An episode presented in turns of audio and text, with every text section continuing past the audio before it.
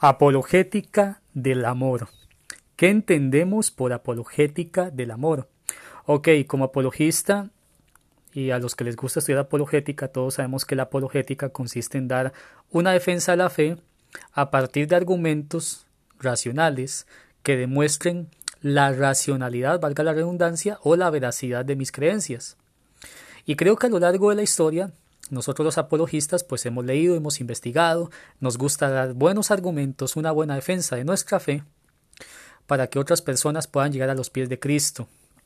Pero muchas veces en medio de ese afán de dar buenas respuestas, de dar buenos argumentos, de decirle a esa persona por qué mi fe es razonable y por qué su cosmovisión no es racional, perdemos algo de vista muy muy importante como lo es el amor, la empatía, y se nos pierde de vista que estamos hablando con una persona. No estamos hablando con la pared, no estamos hablando, digamos, con, con un robot, estamos hablando con alguien de carne y hueso, alguien que tiene sentimientos, alguien que ha pasado por situaciones muy duras, difíciles, alguien que lamentablemente pues ha sabido lo que es sentirse despreciado, lo que es sentirse solo y abandonado también. Entonces, por apologética del amor, ¿a qué me refiero por apologética del amor? Que al final de la vida, nosotros lo que queremos es que como seres humanos tenemos una necesidad de amor, de aceptación, de personas que estén con nosotros en las buenas y en las malas. Te voy a, te voy a mostrar un ejemplo. Hace poco conocí un muchacho que él estuvo alejado de los caminos del Señor, de hecho tenía sus filosofías y hablaba de la fe cristiana, diciendo que la fe cristiana era una copia de varios mitos antiguos y no sé qué, ¿verdad? Cosas que, que a veces los, los no creyentes pues, pues creen, ¿verdad? Y le pasaron muchas cosas difíciles en su vida, en sus relaciones sentimentales, en su empleo, en su situación económica, por ende, y en varias áreas de su vida. Y al final él decía que él quería volver a buscar de Cristo, porque al final esas filosofías que él sostenía no lo habían acompañado en esos momentos difíciles, no le funcionaron. Que él ahorita no quería ponerse a pensar en cuestiones racionales en si es verdad o no, sino algo que esté por encima de eso, que lo acompañe, que le brinde esa compañía, que le permita tener su vida en orden.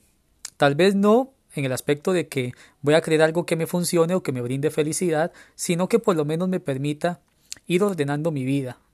Siento que hay algo que me está afectando en todas las áreas de mi vida, tengo un vacío, las cosas no me están saliendo bien, no me siento pleno, entonces, cuando uno ve que su vida está en un completo desorden, que su vida está en un caos, es ahí donde uno vuelve la mirada al cielo y se acuerda que hay un Dios, que hay alguien que me, que me ama, que me perdona y que puede llegar a mi vida a darle un orden, porque eso es lo que Dios hace en la vida de una persona, le da orden. Y sabemos que a menudo en el cristianismo no siempre van a haber momentos de felicidad, van a haber momentos muy, muy difíciles. Una, una cosa es el gozo, otra es la felicidad, pero Dios sí ordena la vida de una persona. Entonces ese muchacho me decía, esas filosofías no me ayudaron en los momentos más difíciles de la vida, no estuvieron ahí, no me ordenaron. Por eso yo quiero buscar a Cristo. Y él dijo algo muy cierto, algo que me llamó la atención, que las personas que siempre habían estado con él ahí en los momentos más difíciles, eran personas cristianas. Entonces, tal vez ese escéptico, ese ateo, no se va a convertir de buenas a primeras, no se va a convertir.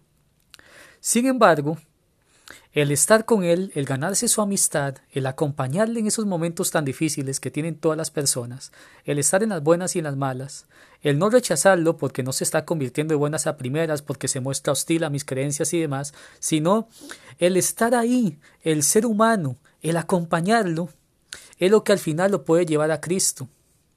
Y pues obviamente, pues buenos argumentos también. Pero nada me sirve a mí tener buenos argumentos si lo único que yo voy a hacer es tratar a esa persona como un vendedor trata a un cliente. Al vendedor no le interesan las personas, lo que le interesa es demostrar que su producto es el mejor y cerrar la venta.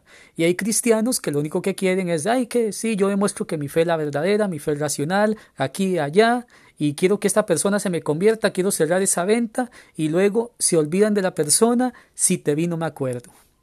Y de eso no se tratan, somos llamados a amar al Señor, pero también a amar al prójimo, a estar ahí. Dice la Biblia que en todo tiempo ama al amigo, será como un hermano en tiempos de angustia.